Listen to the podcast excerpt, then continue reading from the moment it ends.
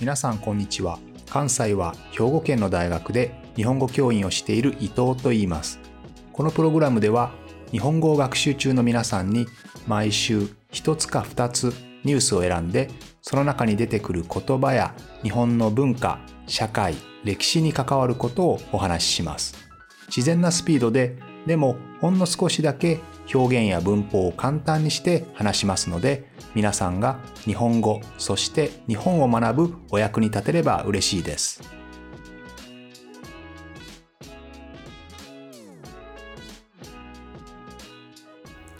皆さんこんにちは、えー、今週は落語の話をしたいと思います。ちょうど私の大学で、えー、落語のえ有名な方がいらっしゃってお話をしてくれたんですけど皆さん落語分かりますか？落語っていうのは、まあ、面白い話ファニーストーリーですね、まあ、コメディの一つですけれども、えー、落語は落ちる話と書いて落語なんですけれど、まあ、落ちというのは英語で言うとパンチラインですね。一番面白いところですけれども、まあ、ストーリーを語って最後に話を落とすパンチラインに持っていくですね。えこの、まあ、オチがついた話なので、落語というふうに言います。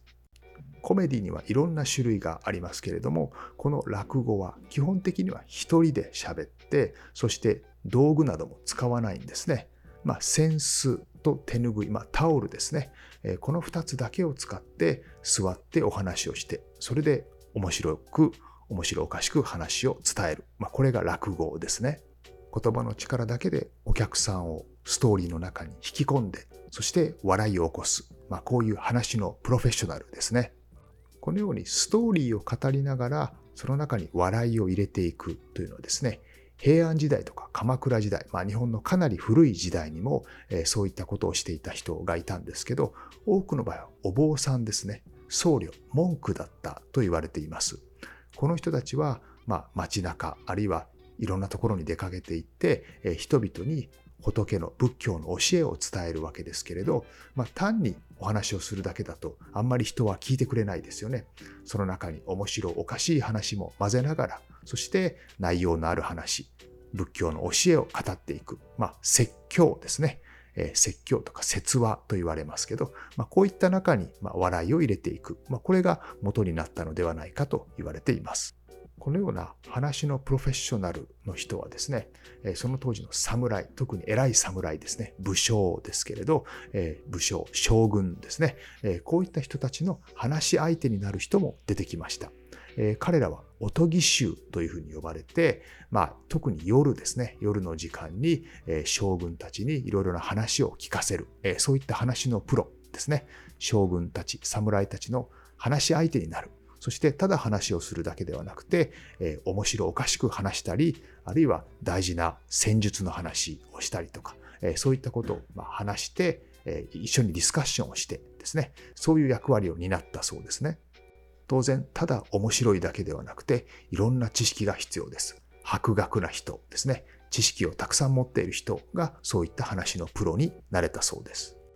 彼らは戦、つまり戦争ですね。戦争の時にも将軍たちに一緒についていってですね、夜に特にそういうお話をするんですね。そして戦いの最中ですから、夜眠ってはいけないですね。えー、敵が攻めてくるかもしれませんから、えー、夜は眠ってはいけないんですけど、そういう眠気を覚ますためにですね、話のところどころに面白いオチを入れるんですね。パンチラインを入れていくわけです。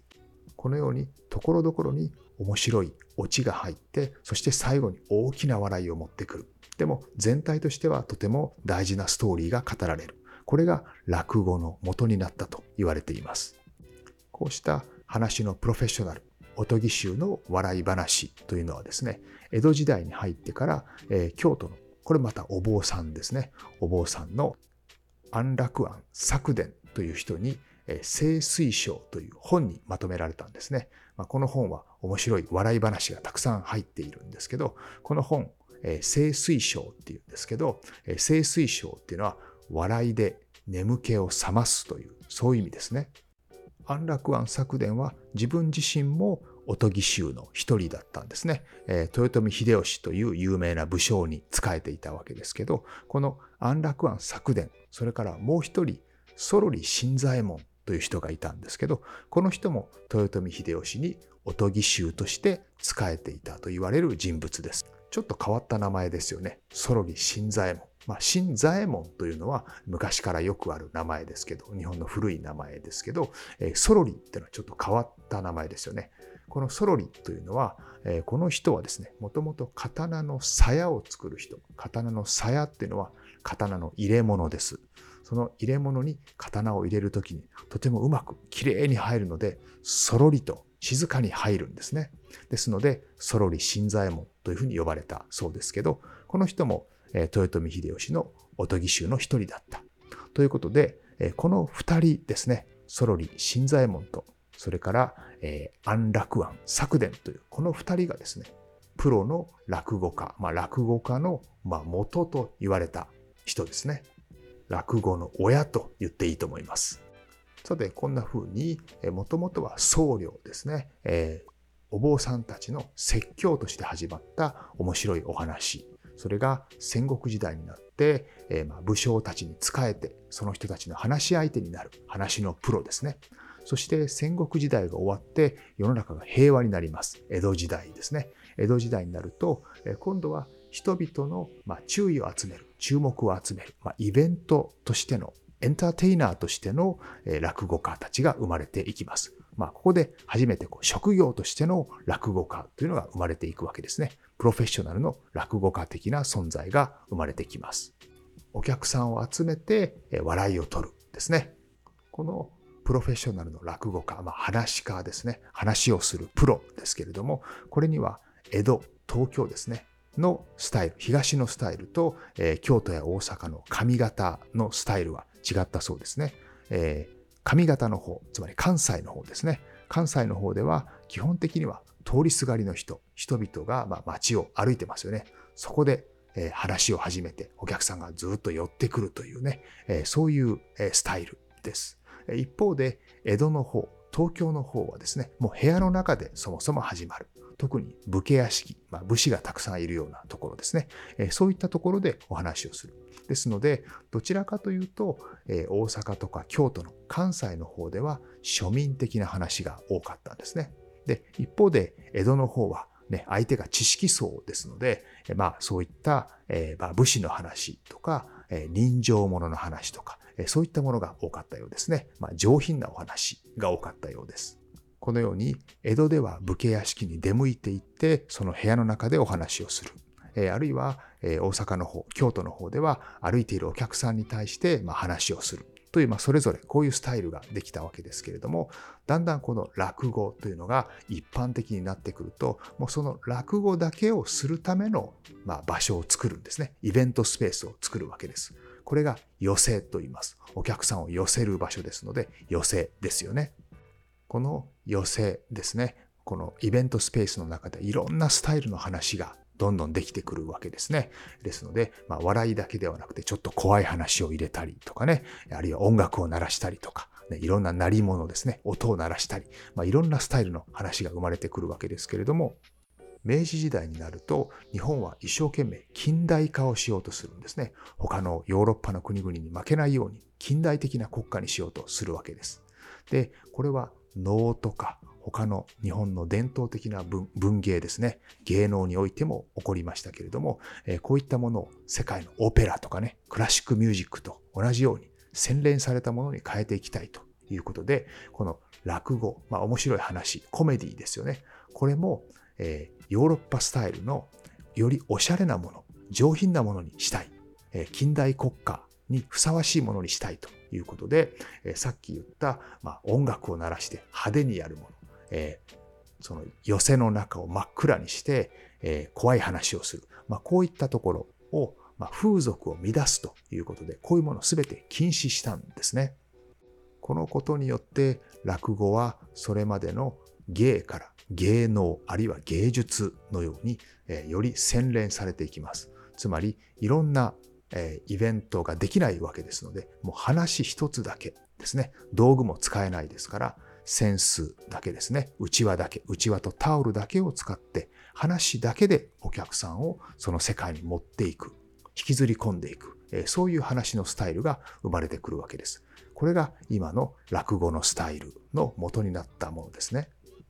さらにこの落語というのはですね、日本で起きた原文一致運動にも大きな影響を与えました。原文一致運動というのは、えー、原というのは話した言葉、文というのは文に書いた言葉、つまり話し言葉と書き言葉ですね。この二つが当時の日本で全く違ったんですね。話している言葉と書いている言葉が全く違ったんですけれども、これを一致させよう、ね、そういう動きが当時起こってきましたけれども、この一致運動が起こった原因というのはいろいろあるんですけど、一つには庶民の不満がその原因でした。どういうことかと言いますと、